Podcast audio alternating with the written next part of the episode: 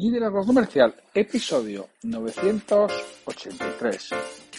Hola, buenos días, tardes, noches, o sea el momento que sea estés escuchando. Soy Santiago Torre y esto es Liderazgo Comercial. Es ese programa que tienes lunes a viernes y que está pensado para que cualquier persona que quiera crecer personal y profesionalmente tenga aquí un lugar de encuentro, de estímulo, donde reciba consejos, recomendaciones, ideas que le ayuden a mejorar que realiza, el resultado, conseguir mejor resultado con menor esfuerzo, es decir, incrementar su productividad. Hoy es el miércoles 26 de octubre de 2022 y los miércoles es el día de las charlas, el día que charlo con un escuchante. Hoy hablo con Blas Martínez. Blas Martínez está especializado en Business Designer es un consultor de marketing y ventas, es un español afincado en, México, en Guadalajara. Pero bueno, os dejo que él os lo cuente. Así que sin mucho más, os dejo con la charla con Blas Martínez. Hola Blas, bienvenido a Liderazgo Comercial. ¿Cómo estás? Hola Santiago, muy bien. La verdad es que estando hablando contigo no podría estar de otra manera. Muy bien. Muchísimas gracias por estar aquí eh, con nuestros escuchantes. Blas Martínez es un embajador de, de y bueno, es un embajador, bueno, no sé si es típico porque ya hay alguno más así, pero un tanto atípico, porque él está en Guadalajara, pero Guadalajara no Castilla-La Mancha, ¿no, Blas? Y fíjate que soy manchego, pero no, no estoy en Guadalajara de Castilla-La Mancha, estoy en México. Estás en México. Llevas ya un tiempo por allí, ¿no, Blas? Pues casi nueve años, así que un tiempito. Llevas un, un tiempito, pero efectivamente, como dice él, es de Castilla-La Mancha. Yo, yo, lo, yo lo ubicaba en Murcia. Es que eh, viví muchos años en Murcia, viví 12 mm, años en Murcia. Y luego ya decidiste ir para cruzar el charco e irte a, a Guadalajara, Jalisco, en México. Así es. Ya hemos estado diciendo que le tratan muy bien ahí en ese su país de residencia actual. Me tratan muy bien y, la verdad me siento como en casa. Estoy en casa en realidad. Eso es maravilloso. Yo a, hablar le conozco, por, lógicamente, por Edweb, que es embajador de Edweb, en todo lo que tiene que ver con la parte de marketing estratégico en entornos business to business en la parte digital y, pero bueno, yo prefiero que te presentes tú. Blas, ¿qué, es lo que haces? ¿En qué puedes ayudarnos a, alguien que está al frente de un equipo comercial o a un vendedor? ¿En qué le puedes ayudar, Blas? Yo me suelo definir como consultor de marketing y ventas y business designer. Eh, en ese caso, ¿cómo puedo ayudar eh, a vender? Creo que muchas veces cuando pensamos en ventas, pensamos en el momento de salir a vender. Y yo lo he hecho durante mucho tiempo. Yo me considero eh, vendedor de, profesión, aunque luego diga ese nombre tan rimbombante. Yo, eh, yo he sido comercial de los de puerta fría, eh, así que soy comercial. pero en este caso yo me di cuenta que el éxito eh, lo puedo entrecomillar o, no, porque considero que tuve éxito en, esa época de comercial. Lo tuve no por mis habilidades de venta, sino por mis habilidades de planificación. Y precisamente por eso eh, me he enfocado y he enfocado toda mi carrera en la planificación estratégica para conseguir que sucedan las cosas. Así que a eso ayudo a las empresas a diseñar estrategias que luego se puedan ejecutar. ¿Qué necesitadas están las empresas y sobre todo las pymes de, eso? Es lo que yo veo que hay una falta tremenda de pararse a pensar, de diseñar y luego ya ejecutar. Tenemos tendencia a movernos demasiado rápidos. Bueno, nuestro embajador de ventas eh, Pedro Valladolid, nuestro embajador de EDE, dice que lo más importante de la venta sucede antes de ponerte delante del cliente. Sin duda, estoy totalmente de acuerdo con Pedro. él dice hasta el 70% sucede antes ¿no? de, que esté delante de él. Yo no sé el porcentaje, pero lo que tengo claro también es que esa es la parte seguramente más importante. Si haces eso, todo lo demás, lógicamente hay que hacerlo, ¿eh? pero... Claro.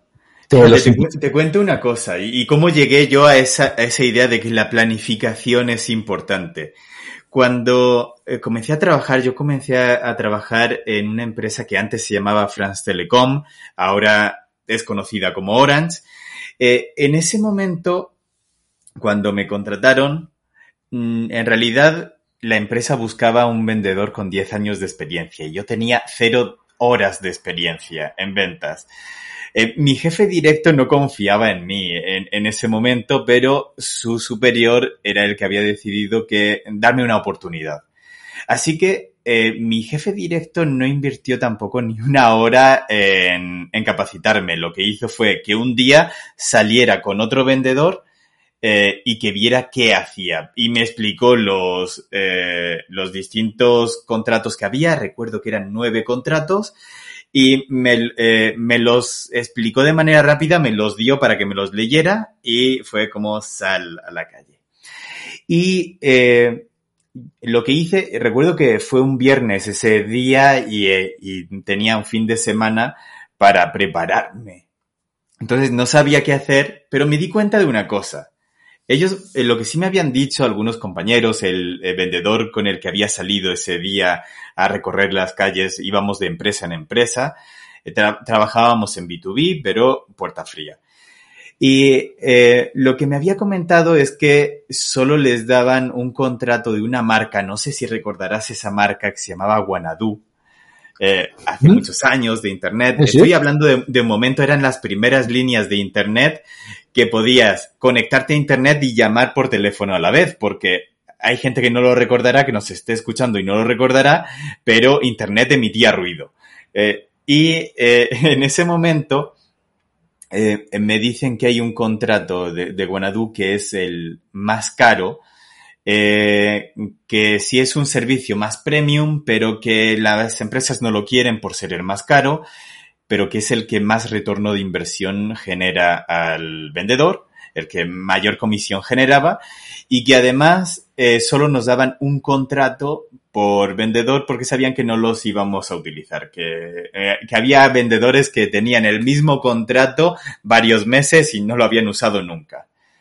Y entonces yo dije, mira, yo no me voy, en un fin de semana no voy a poder aprenderme todos los, eh, todos los contratos lo que hice fue determinar a qué tipo de empresa le podía interesar cada uno de los contratos.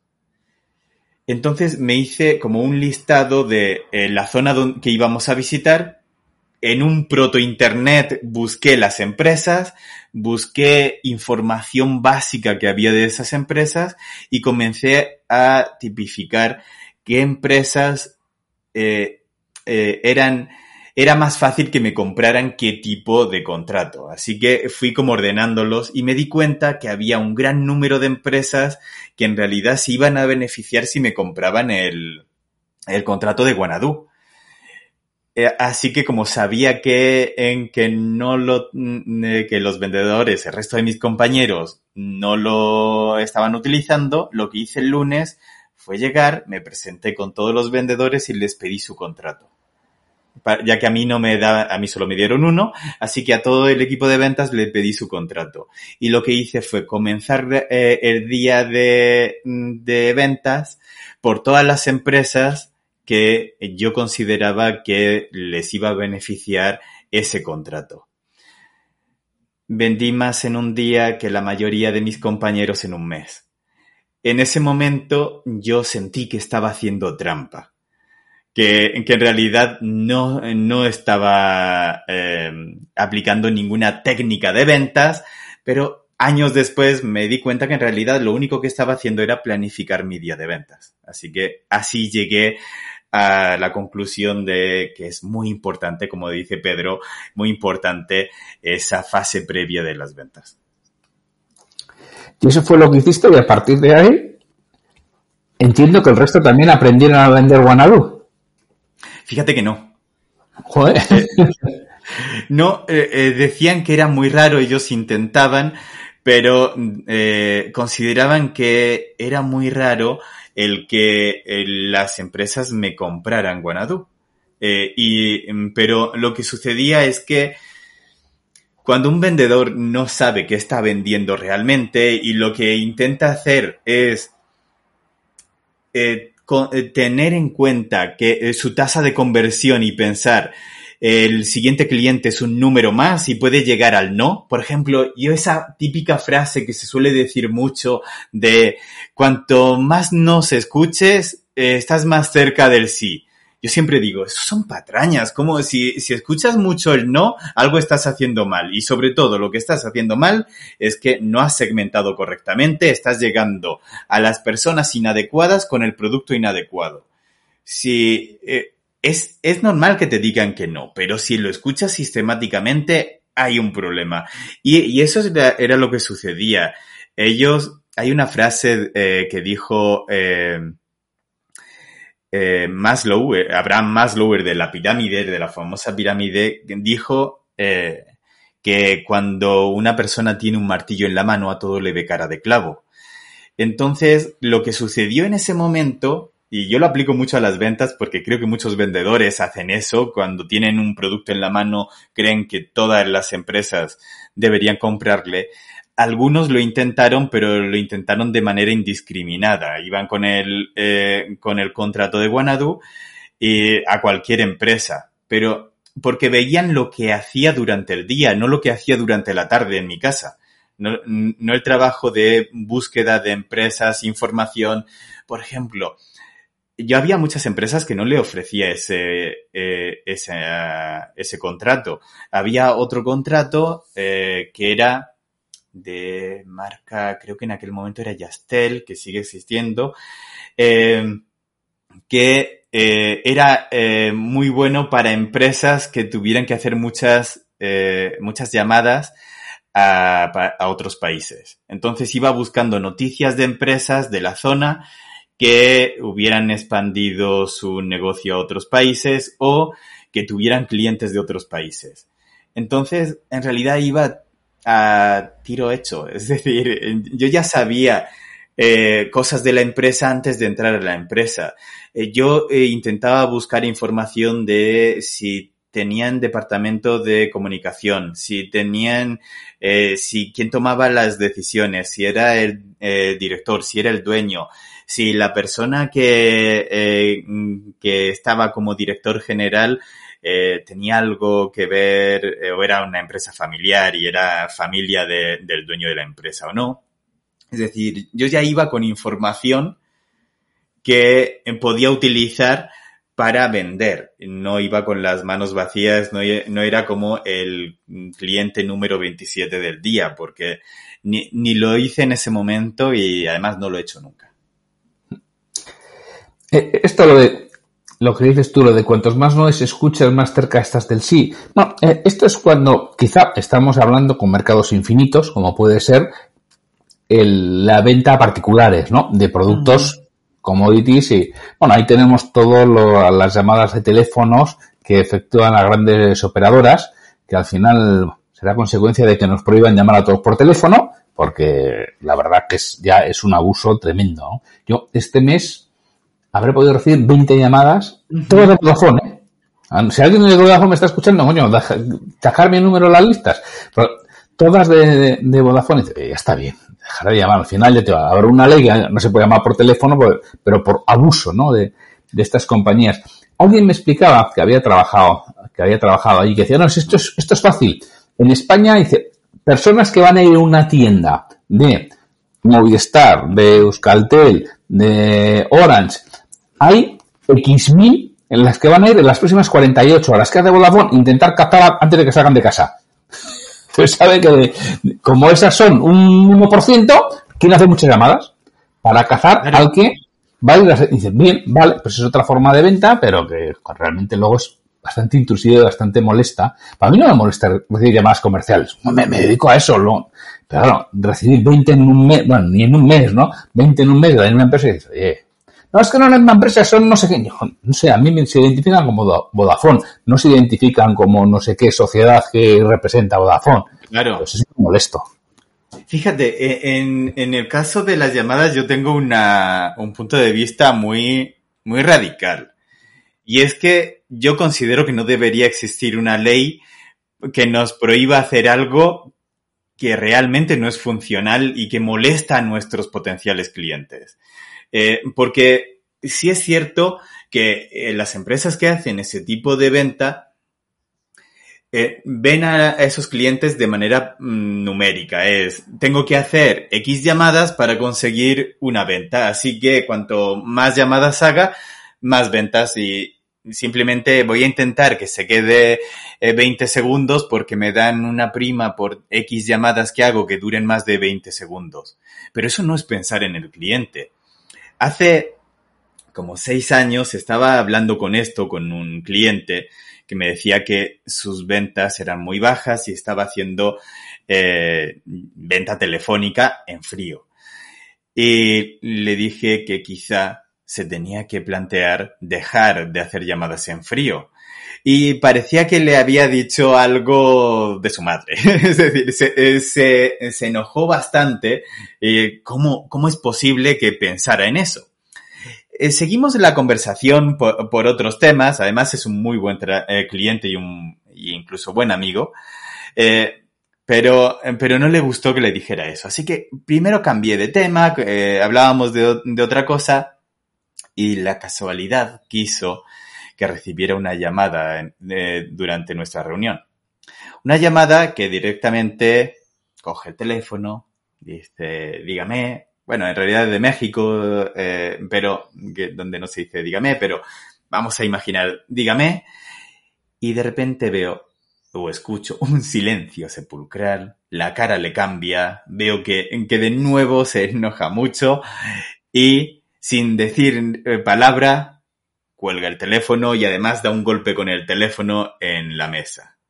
Y yo le digo, ¿qué ¿te ha llamado tu suegra o qué? Porque y me dice, no, era un, un vendedor de Telcel, sería el Vodafone de México. y, le digo, ah, ¿y por qué te has cabreado con él? Porque él está haciendo lo mismo que hacen tus vendedores. Esta es la reacción que tienen tus potenciales clientes cuando les llamas a una hora que no tenían previsto y además, para que alguien no se preocupe por ellos y sea simplemente leer el guion rápidamente porque tengo que irme a la siguiente llamada para ver quién. Hubo un estudio que hizo HubSpot en 2019 que decía, antes de la pandemia, ahora me imagino que habrán cambiado las cosas, espero que, que hayan hecho o que vayan a hacer uno nuevo, que decía que solo el 1% de las llamadas en frío se convertían en prospectos reales, es decir, se quedaban hasta el final de la llamada con intención de compra. Y luego, a partir de ahí, venía la tasa de conversión que tuviera la empresa. Que además, ese mismo estudio decía que a nivel mundial la tasa de conversión era del 2%. Si eso era real, si esos dos datos son reales, estamos hablando que de media una empresa a nivel mundial en 2019 tenía que hacer 5.000 llamadas en frío para conseguir un cliente. A mí no me preocupa ese cliente, ese uno. A mí lo que me preocupan son los 4.999 a los que se les ha llamado eran potenciales clientes y se han quedado en la cuneta simplemente porque hemos elegido mal el canal o la forma de llegar a ellos a mí, personalmente no me molestan. O sea, lo que me molesta es la repetición hasta la saciedad de esas llamadas.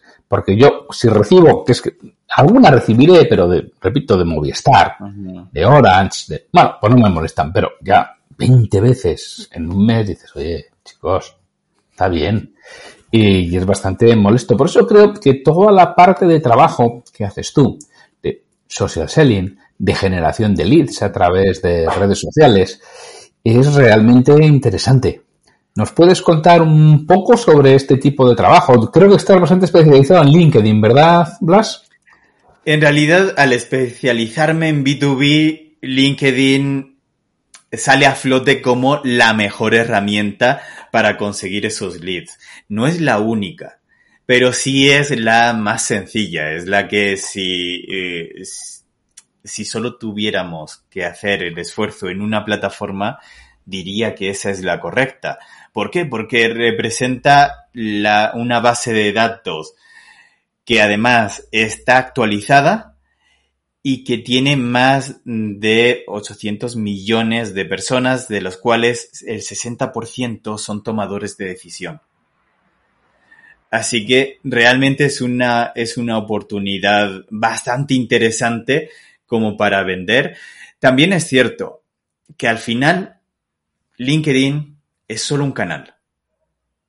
Y esto para mí es importante porque cuando la gente, cuando la gente escucha lo que he dicho sobre las llamadas en frío, piensa que no me gusta hacer llamadas de venta. Y nada más lejos de la realidad. A mí me encantan las llamadas de venta, pero no las llamadas en frío. Porque sé lo que, lo que le sucede al cliente. Y de igual modo no me gusta la prospección en frío en ningún otro canal, incluido eh, LinkedIn. Es decir, ese tipo de mensajes que hemos recibido todos de eh, hola, no me importa quién eres, pero em, lo dicen con otras palabras, pero se lee, entre líneas se lee eso, eh, pero mi empresa se dedica a esto y me interesaría que fueras mi cliente. Con otras palabras, nos están diciendo eso todos los días y eso a nadie le importa. Eh, algo que le suelo decir a mis clientes, independientemente del tamaño que tengan, es eh, que tienen que tener claro que a nadie le importa ni nuestra empresa, ni nuestro producto, ni, eh, ni, el, ni siquiera el cómo funciona nuestro producto. Al cliente lo que le interesa es qué podemos hacer por él. Así que nuestro interés debería ser por el problema del cliente, no por vender. Hay un publicista argentino eh, que se llama, ahora no recuerdo el nombre, Vega Olmos, eh, se apellida Vega Olmos, pero no recuerdo ahora el nombre. Fernando, Fernando Vega Olmos, que eh, tiene una frase magnífica que de hecho forma parte del decálogo de su empresa, de Picnic, que ellos trabajan siempre, eh, y sobre todo las reuniones creativas, eh, trabajan siempre descalzos. Pero eh, es por una razón muy especial que a mí me encanta. Ellos dicen que no podemos ponernos en los zapatos del cliente si no nos hemos quitado primero nuestros zapatos de vendedores. Y, y creo sinceramente que es así. Creo que si, si pensáramos más como clientes y menos como vendedores podríamos vender mucho más. Eh, las empresas solemos eh, cometer el error de pensar que mm, eh, nuestros potenciales clientes están esperando recibir una llamada o un mensaje en cualquier red social para venderles. Y no es así. ellos están en, en, esa red, en específico en LinkedIn, de hecho, el eh, propio LinkedIn dice que están para cuatro cosas. Uno, para aprender. Ese es el principal. El segundo, para estar en contacto con eh, compañeros de, de su empresa. Tres, para estar en contacto con líderes de opinión. Y cuatro, para conseguir negocios, ya sea para vender o para comprar en el caso de departamentos de compra. Pero es el cuarto lugar el que ocupa el de hacer negocios.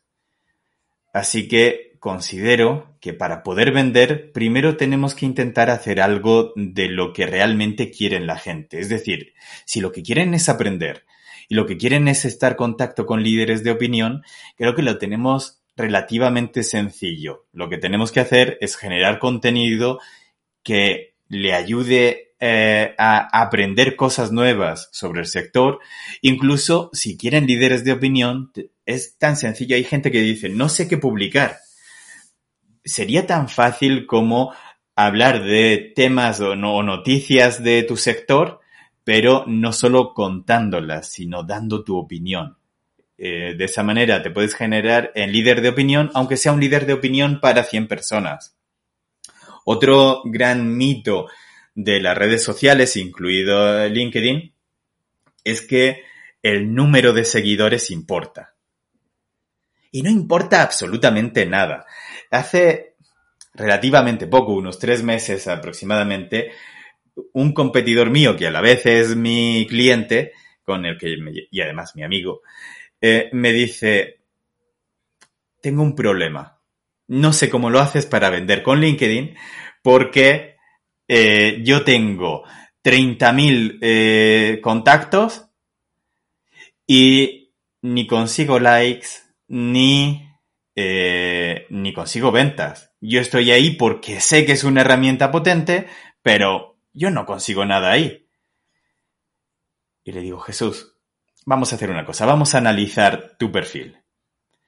Entonces hicimos algo básico que debería haber hecho él, que es primero determinar el ICP, es decir, el perfil de cuenta ideal. Dentro del perfil de cuenta ideal, ¿quiénes serían las personas de contacto de esas cuentas? lo determinamos, hacemos la búsqueda en su Sales Navigator, pero en este caso en primer grado, para saber cuántas personas que eran potencialmente sus clientes estaban en su red. Eran 1.203 personas, de las 30.000. Esa era la verdadera razón de por qué él no estaba vendiendo, porque estaba predicando en el desierto.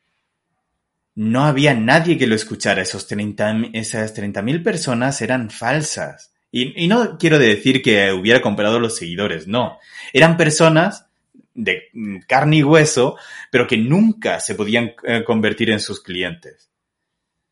Entonces, es preferible la calidad a la cantidad. Si nosotros tenemos mil, setecientos, quinientos incluso contactos, pero son 500 potenciales clientes, imagínate, eh, Santiago, si a cualquier empresa, a cualquier vendedor le dices, hoy puedo incrementar tu pipeline en 500 personas. Lo festejamos y firmamos lo que, lo que haya que firmar. Sin embargo, cuando estamos en redes sociales, pensamos que 500 personas son pocas personas. No es así, 500 personas aquí eh, eh, en el mundo online y en el mundo offline son las mismas. Y tenemos que pensar cuántas personas caben en un auditorio.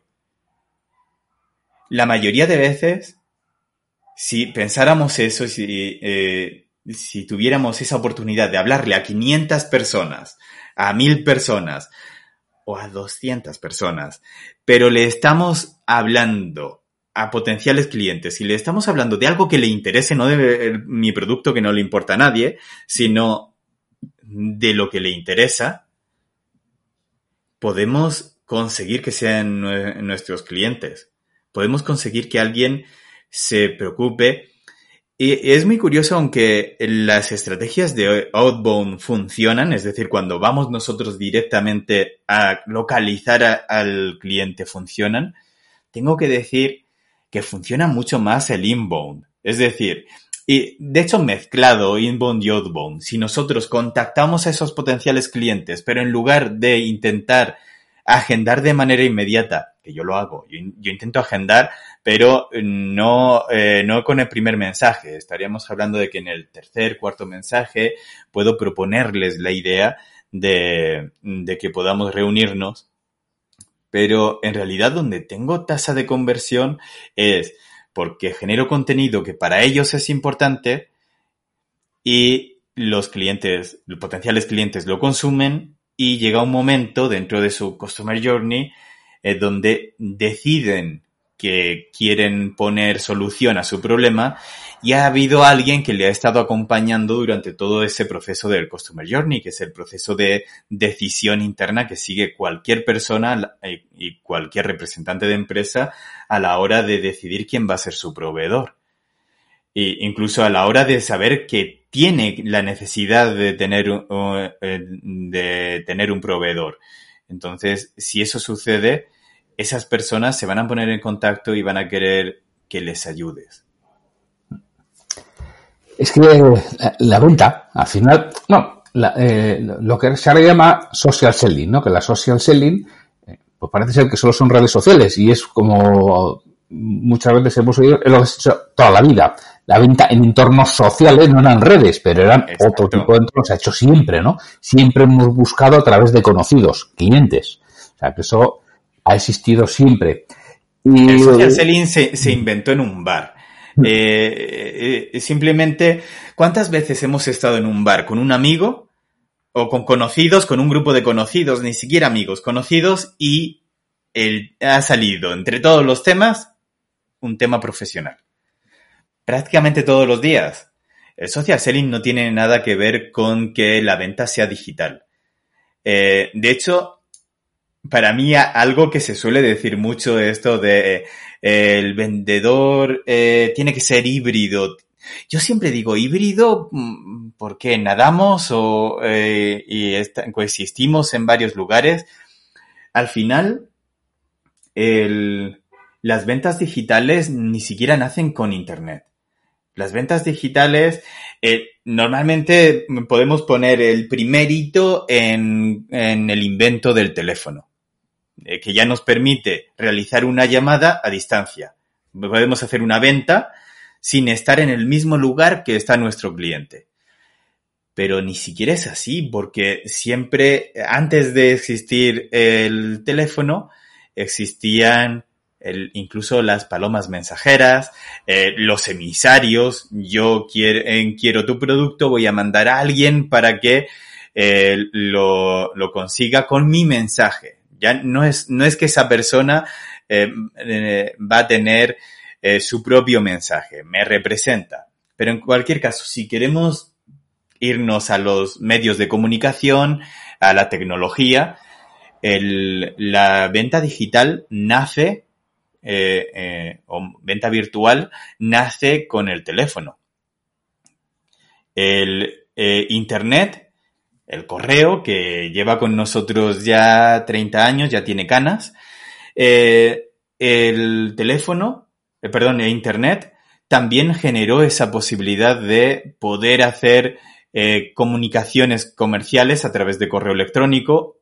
Y en su momento, yo recuerdo que el, el correo se utilizaba de una manera muy personal más que profesional. Al principio comenzó a utilizarse para enviar lo que ahora llamamos memes, eh, pero nada más, era eh, un mayor de porcentaje de correos que eran absurdos, pero que eran mensajes entre dos personas, más que utilizarlo como herramienta profesional. Ahora todos lo hemos admitido como una herramienta profesional, pero no deja de ser una herramienta de nuevo virtual.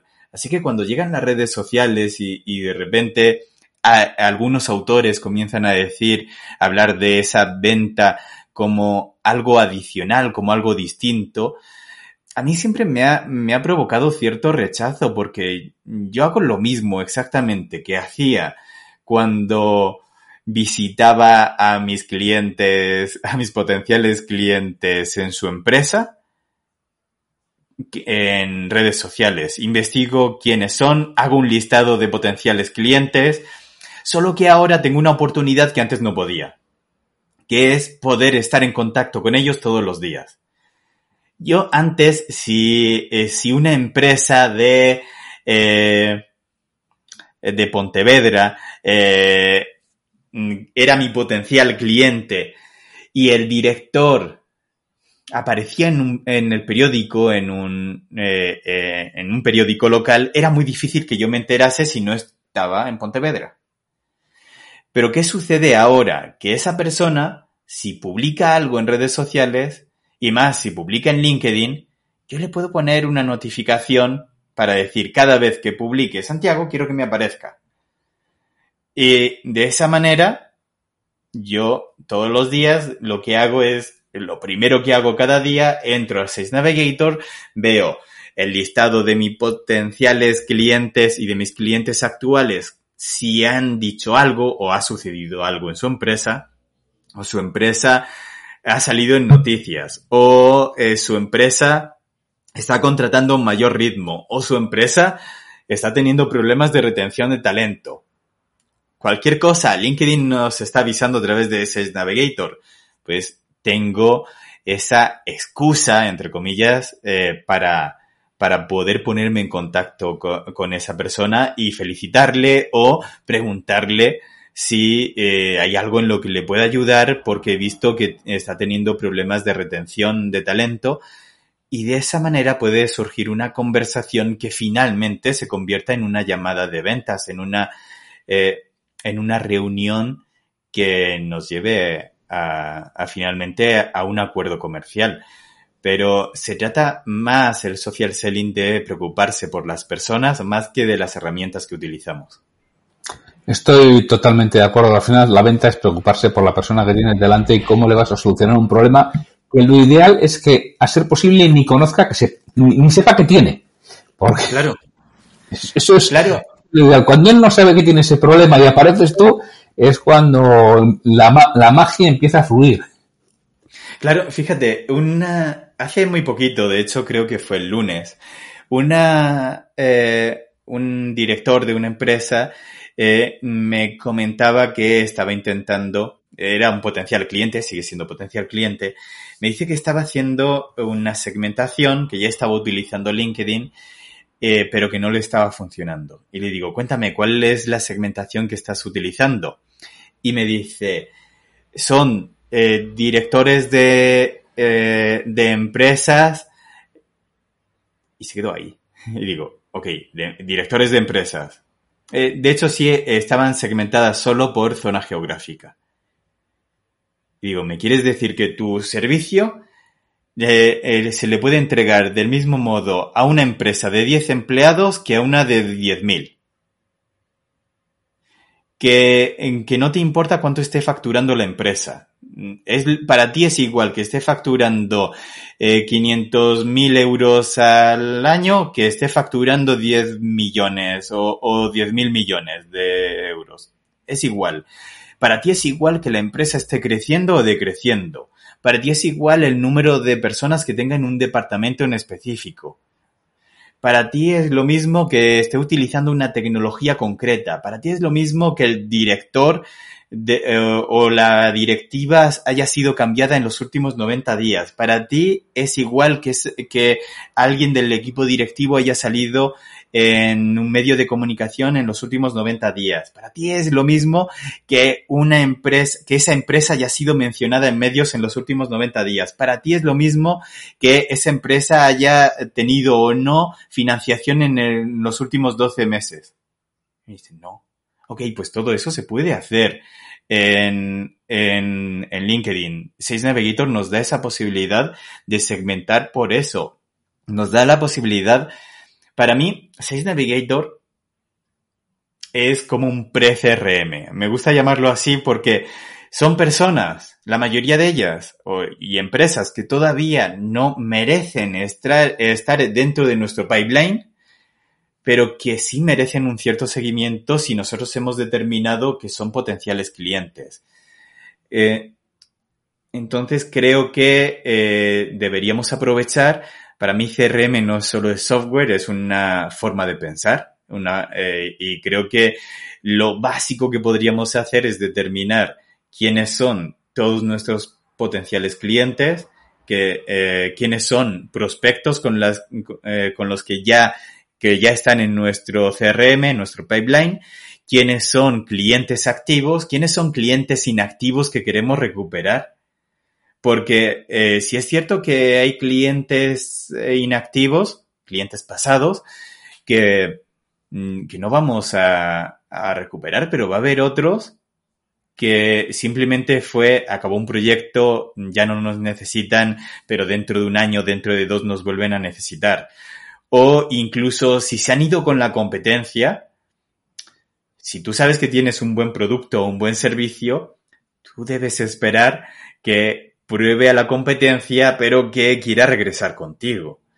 Entonces, si tú los tienes localizados, tienes una lista en, en Navigator con ellos, te están avisando de toda esa información en tiempo real o incluso si pierden una condición o si hay una empresa que gana una, eh, eh, una condición, por ejemplo, si hemos definido que nuestros potenciales clientes tienen que tener eh, más de 200 empleados y hay una empresa que no cumple esos requisitos, pero mañana contrata a 50 personas para un proyecto específico y comienza a cumplir el resto de requisitos y ese, LinkedIn te avisa.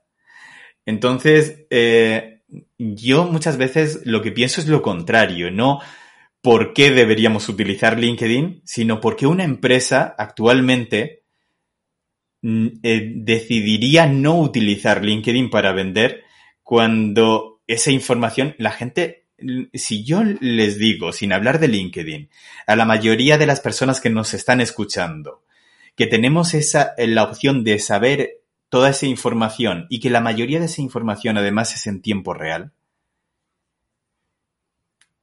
¿y si estarían dispuestos a pagar?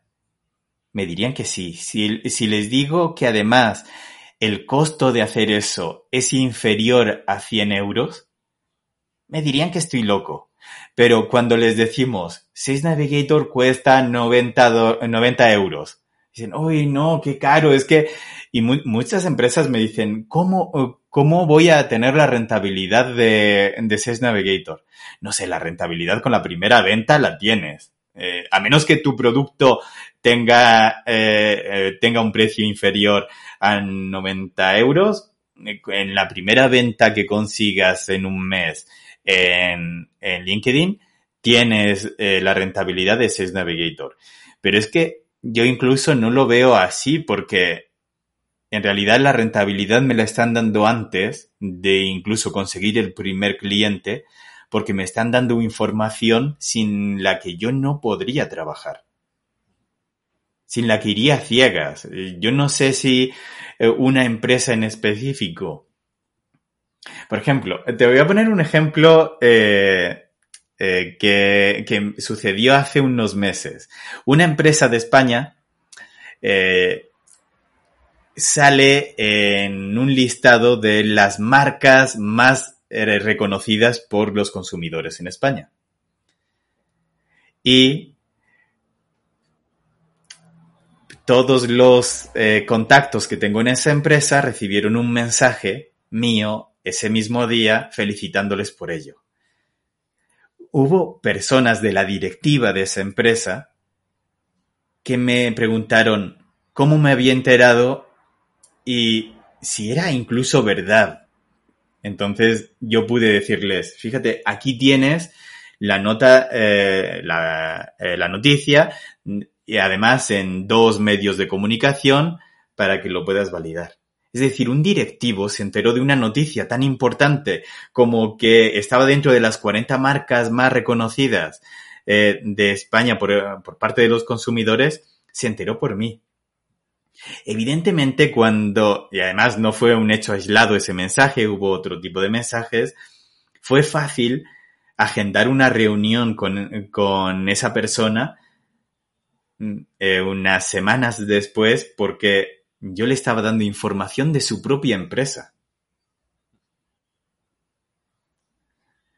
Entonces, eh, hay gente que luego piensa, es que es magia, tienes que tener eh, mucha información, ¿no? Yo tengo cuatro o cinco herramientas como LinkedIn que me dan información y esa información la utilizo.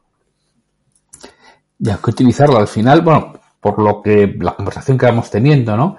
Veo que la venta es planificación, paciencia Pipeline, otra, otra que empieza por P, ir llenando ese, ese mm. pipeline al que hay que estar permanentemente añadiendo candidatos y aportar valor a esos candidatos. Y cuando eso sucede es cuando empiezan a pasar cosas. Así es, incluso yo diría algo más, porque muchas veces se nos olvida que el hecho de que alguien esté en el pipeline no es un triunfo en sí mismo. Y lo que sucede para muchas empresas incluso me ha sorprendido porque empresas que utilizan CRM veo que no lo utilizan correctamente, lo utilizan casi como una agenda o, algo así y no se dan tiempo para ver que la mayoría de CRM tienen una función que para mí es crucial, que es que dentro del pipeline no solo te dicen la cantidad de dinero potencial que tienes en, cada fase del pipeline, sino que te dicen algo que es casi como un recordatorio eh, for dummies, eh, que es cuál fue la última conversación o la última acción que hubo con un potencial cliente y cuál es la próxima acción para mí es importante que dentro de un proceso de ventas también tengamos eso en cuenta, que si yo tengo a alguien en mi pipeline, pero no tengo una acción programada, algo estoy haciendo mal. Eh, necesito siempre que haya una acción programada, necesito que haya un, eh, un plan de seguimiento y que el, el potencial cliente esté avisado. Eh, veo a muchos vendedores que cuando alguien entra al pipeline tienen una llamada de ventas y, y simplemente es como, vamos a pensar que, le, el vendedor dice, ah, sí, lo tengo, tengo que hablar con el director de la empresa y te digo algo, te, te digo. Y cierran la llamada y se quedan contentos y ponen en su CRM, el cliente me llamará. ¿Cómo que el cliente te llamará? Primero, ¿por qué el cliente tiene que hacer tu trabajo de ventas? Y segundo, ¿cuándo te va a llamar? Si una llamada de ventas no termina con una acción agendada, y además, siempre que podamos que la acción de alguna manera dependa de nosotros, o que por lo menos una de las acciones dependa de nosotros, no estamos vendiendo, estamos esperando a que el cliente decida comprarnos, que son dos cosas distintas. Nosotros como, como, vendedores, que como digo, aunque me dedico a, toda la parte desde diseño del el modelo de negocio hasta el diseño de el, del proceso de ventas, eh, me considero vendedor. Y muchas veces cuando, eh, cuando estamos vendiendo se nos olvida qué somos en realidad. Nuestro único rol es el de acompañar al cliente en el proceso de ventas, pero tenemos que hacerlo, tenemos que acompañarlo. Y la mejor manera de acompañarlo es guiándolo. Si el, si el potencial cliente quiere hablar con el director, porque además ahí ya es un, una indicación de que no estamos con la persona indicada, que hay una persona que tiene mayor autoridad y por lo tanto lo hemos cualificado correctamente. No hemos aplicado eh, el método BANT para determinar si estamos hablando con la persona adecuada. Eh, pero si estamos hablando con la que consideramos que es la persona adecuada, primero tendríamos que pensar si integramos al director en una siguiente llamada. Eh, creo que es demasiado fácil en lugar de decir, ah, pues le comentas y me cuentas. En lugar de eso, decirle, oye, ¿cómo se llama tu director? Juan. Ok, ¿qué te parece si eh, agendamos una reunión, Juan, tú y yo, para ver todos los detalles después de que hayas hablado con él? ¿Cuándo crees que vas a hablar con él? El lunes. Perfecto. Entonces, ¿qué te parece si agendamos a partir del martes? Y, si el, eh, la agenda depende de la otra persona, perfecto. Entonces te voy a, voy a hacer una cosa. Te voy a enviar mi agenda para que la compartas con Juan y que él decida qué día y hora le viene bien. Agendamos con la persona que tiene autoridad y seguimos. Pero en el hipotético caso de que no hagamos ese esfuerzo que, que se espera de nosotros, el mínimo que, que yo espero de cualquier vendedor es que diga, le pregunte cuándo vas a hablar con tu director el lunes. Perfecto. ¿Qué te parece si agendamos tú y yo una llamada el martes para, um, para hablar de lo que te haya dicho tu director? ¿A qué hora te viene bien el martes? A las 10, a las 10 lo agendamos. Agendado el martes a las 10, nos vemos. Y lo dejamos eh, en nuestro CRM, le enviamos la invitación y de esa manera, eh, muchas veces, incluso en ventas, lo que hacemos es enfriar procesos de venta, porque tenemos ya a nuestro cliente en el pipeline, a nuestro potencial cliente, lo tenemos en el pipeline, pero volvemos a hacer llamadas en frío. Porque eh, eh, yo eh, suelo llamar llamada en frío no a la primera llamada, sino a cualquier llamada que no esté agendada y que pilla por sorpresa a nuestro potencial cliente. Entonces, ¿por qué enfriar una relación cuando ya la tenemos? sería a mí me gusta decir que las relaciones comerciales se parecen mucho a las relaciones de pareja. Y no entendería que eh, salimos con una chica a tomar un café eh, porque nos gusta mucho y que la cita haya ido bien y que la, eh, cita termine con algo así como, bueno, pues entonces ya me llamarás o ya te llamaré. La, la próxima semana hablamos. El, el, lunes a las 10 te llamo o incluso el jueves a las 10 de la noche vamos al cine. Cualquier cita tendrá que terminar con agendar la siguiente cita. En las ventas sucede lo mismo. Exactamente igual. Oye, Blas, muchísimas gracias por todo lo que nos has contado, lo que nos has aportado. Y si hay alguna empresa, alguna persona interesada en que le eches una mano con toda esta parte de diseño, ¿no? De la estrategia comercial, de business to business, en entornos sociales, ¿dónde te localiza? Me puede localizar fácilmente en LinkedIn escribiendo Blas Martínez, voy, voy a aparecer, o puede entrar a blasmartinez.com. Perfecto. Yo dejaré los enlaces en las notas del programa y muchísimas gracias por habernos acompañado en Liderazgo Comercial y siempre que quieras, Blas, aquí serás bienvenido. Muchas gracias a ti, Santiago, por, por, este tiempo, por haberme traído a tomarme un café contigo y hablar de lo que más me gusta, que es mi profesión. Así que muchas gracias. Hasta siempre, Blas. Hasta siempre.